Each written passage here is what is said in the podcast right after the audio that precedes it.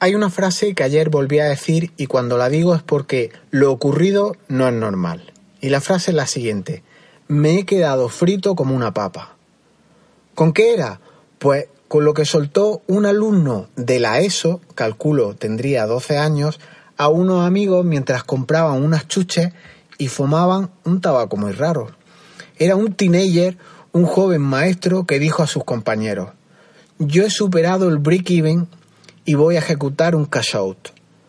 Menos mal que tenemos al man listo, a Google, para mirar todas estas cuestiones porque yo me quedé de piedra. Y el break-even sé lo que es, es ese punto de que ya no hay pérdida cuando haces una inversión y ya todo lo que hagas a partir de ese tiempo en adelante es beneficio. Pero lo del cash out y en el contexto en el que él lo usaba, yo no tenía ni idea. Y resulta que de lo que estaban hablando era de apuestas. Y la luz no tardó en llegar y cuando aparecieron términos como píllale a la tarjeta a tu padre cagao, que no pasa nada, o a tu hermano mayor, haces un depósito de 100 euros y a tirar, ganas seguro, te creas una tarjeta virtual, eso está chupado, pues aquí ya empiezas a entender de lo que están hablando. ¿Y cuánto daño hace el eso es muy fácil, eso está chupado, o el tradicional no hay huevos, o el moderno no seas cagao? Estaban hablando entre ellos, dándose clases magistrales, como si estuvieran en una facultad, pero en plan informal de cómo acceder a casas de apuestas y forrarte según ellos. Y contra esto, ni la escuela ni los padres podemos luchar. O sí, pero las formas de conocimiento del tipo no hay huevos son complicadas de combatir y sobre todo a ciertas edades.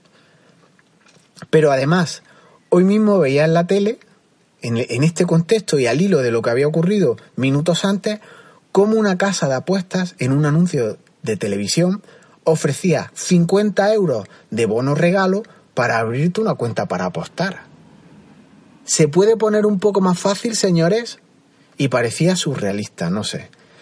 No obstante, hay algunos que cuando escuchan clases magistrales de este tipo se desconectan. Están allí pero pasan, están presentes pero no se están enterando de nada. Y esto de pasar es justo lo que tienes que hacer con determinadas cosas. No siempre tienes que complacer a todo el mundo por miedo, no siempre tienes que quedar bien, no tienes que tener miedo a fallar a los demás, a no estar a la, altura o a ser un apestado de la pandilla. Y esto tiene mucho, mucho que ver con la productividad con tu foco, con el foco en tu vida, porque cuando intentas complacer a todo el mundo, igual todo se vuelve contra ti.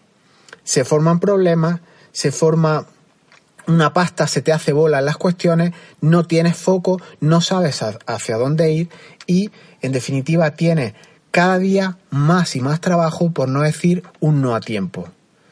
¿Y cómo saber a qué hay que decir no?